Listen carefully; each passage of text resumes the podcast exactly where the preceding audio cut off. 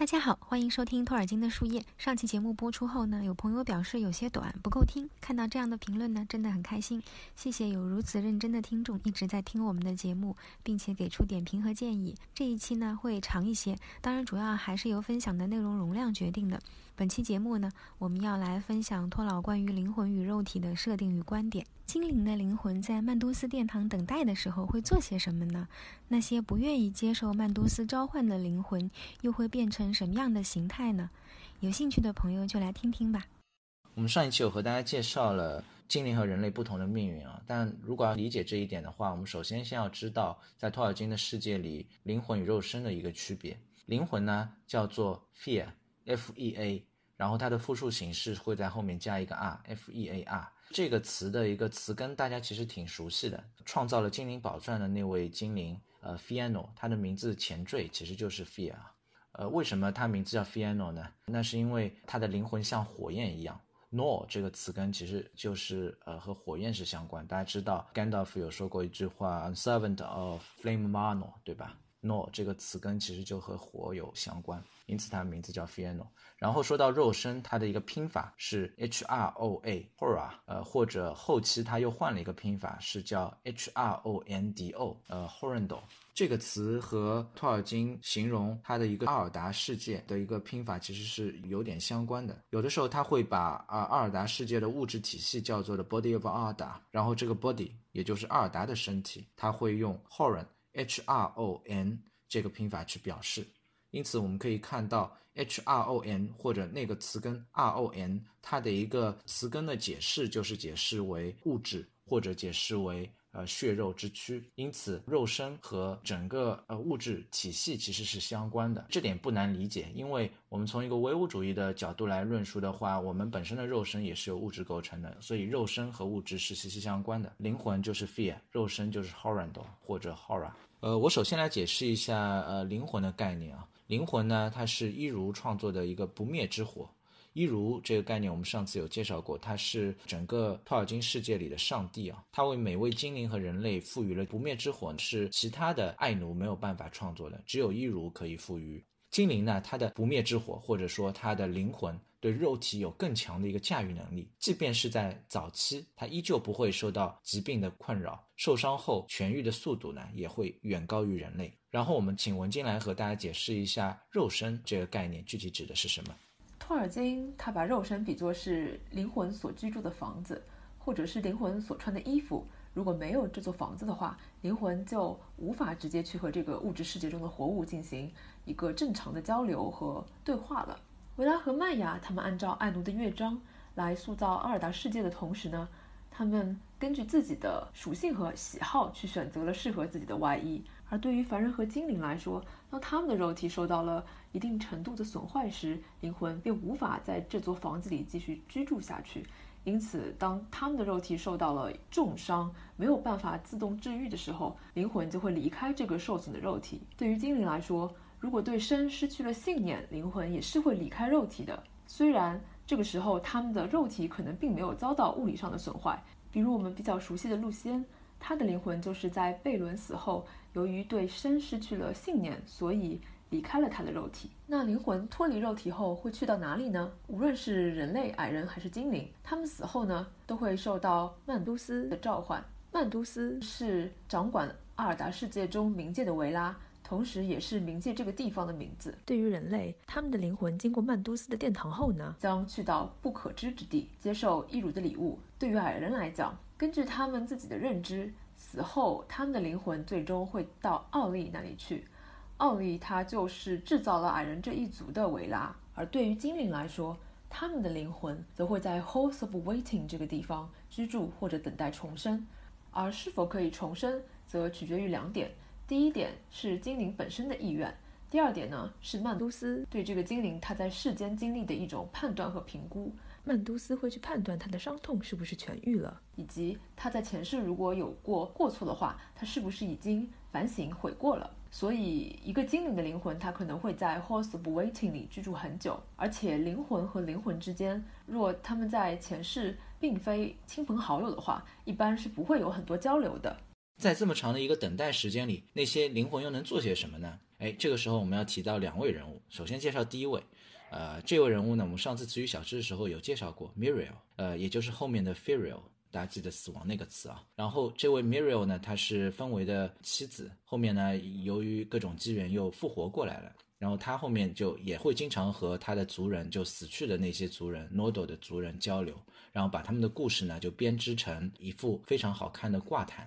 霍比特人第二部《斯猫格荒漠》里面那个爸的有到一个小店里，就是巢湖镇的那个小店里，哎，去找寻一个呃矮人的那个挂毯，上面记叙了那个矮人的族谱啊。就 Mirren 做的事情就类似于这个，他把 Nodo 在中洲大陆上那些可歌可泣的故事编织成这样一幅美丽的画毯。所以说，Mirren 是那些 Nodo 族的亡魂去交流的一个对象。当然，还有一位人物，一位神秘嘉宾，特别厉害。这位神秘嘉宾呢，就是。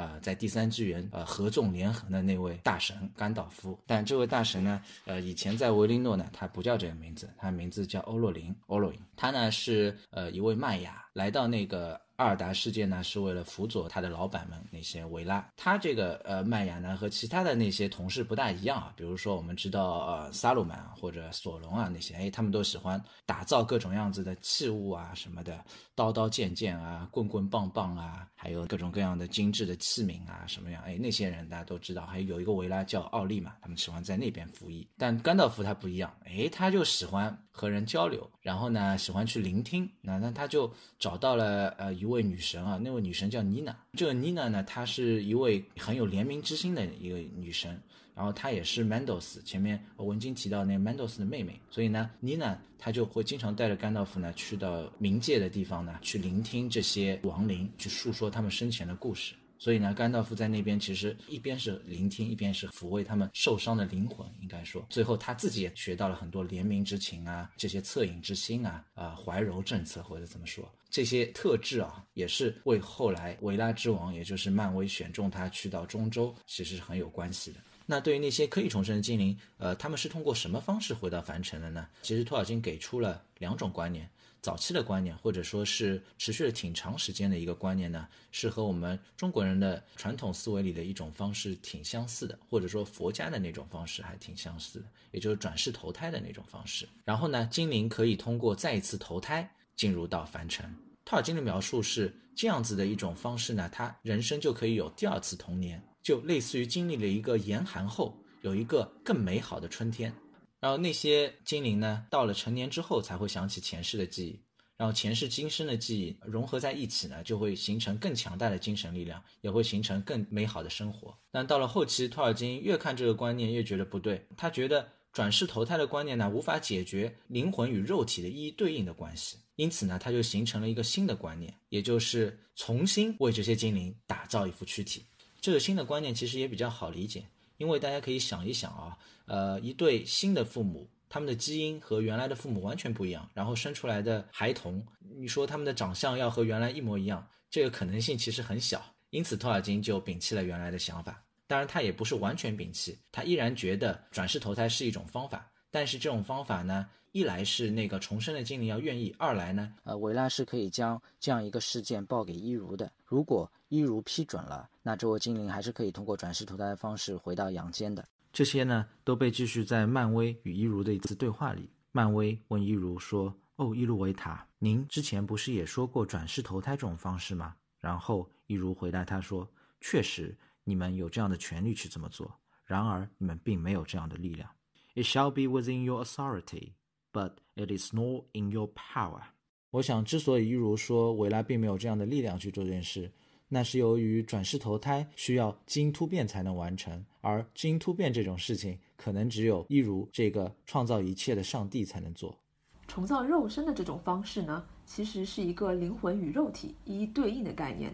由于灵魂它是有记忆的，在精灵得到重生的机会后，他们所获得的这个新的肉体就会按照灵魂对于原来肉身的记忆来打造。这就好比，如果你的手机坏了，维修店帮你把原来的数据导入到一款型号完全相同的新手机里面，而扔掉了原来那部坏掉的老手机。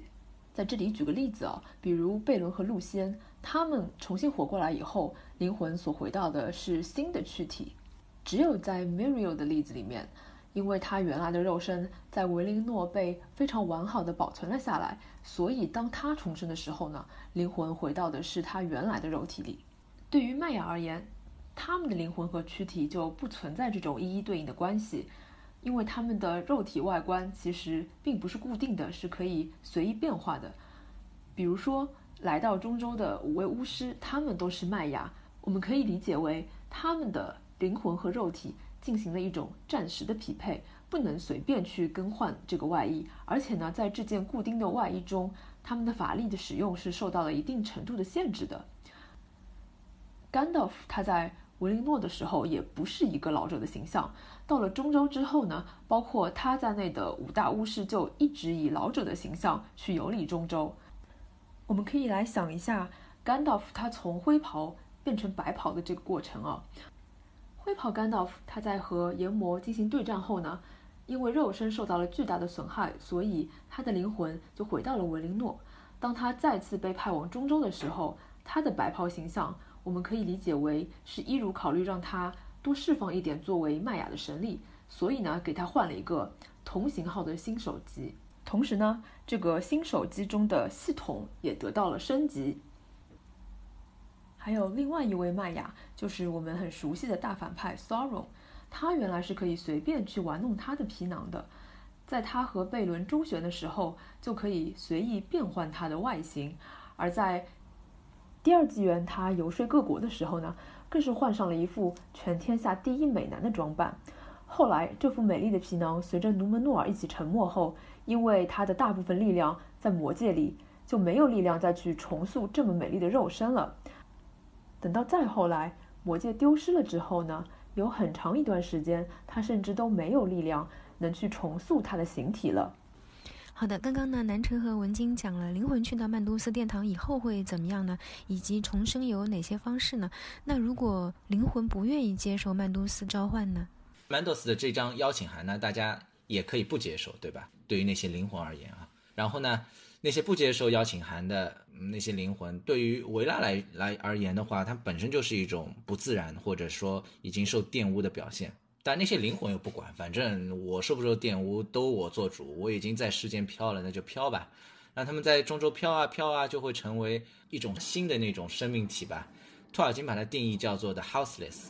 那也就是没有房子的那些灵魂，对吧？前面文经有和大家介绍过，托尔金有一个形象比喻，也就是把肉身比作房子，因此呢，那些灵魂那就是 houseless，没有房子的，无房户吧。当然，在呃 m o g o s 和索伦活跃的时候呢，他们很少会这么做，那是因为如果他们不去 Mendos，那他们就容易被索伦和呃 m o g o s 招去。对于 houseless 来说呢，它有一个属性，那就是他们很渴望肉身，因为他们没有肉身。因此，他们经常会在那些生前很熟悉的地方飘荡。比如说，以前这个生前这个精灵呢，很喜欢那个在海岸边唱歌啊，或者怎么，那个灵魂就经常会在那边飘。有的精灵呢，他喜欢在树上读诗啊，在树上唱歌啊，诶，和鸟儿对话这些，让他们同样会在那些树林里那个阴魂不散这样子。所以呢，对凡人而言就很危险。有的时候，哎，一个凡人他跑到哎海边去思念远方的那些亲人啊，或怎么样，哎，那那个鬼就过来了，会想想办法和他对话。当然，这个对话与否呢，这个决定权还是在凡人身上。如果他不主动去和他对话，那些鬼是没有办法呃和你形成一些本命关系。对，一旦你去主动和他对话了，那不好了，他们就会经常和你哎搞不清楚了。你说一句，我说一句，哎，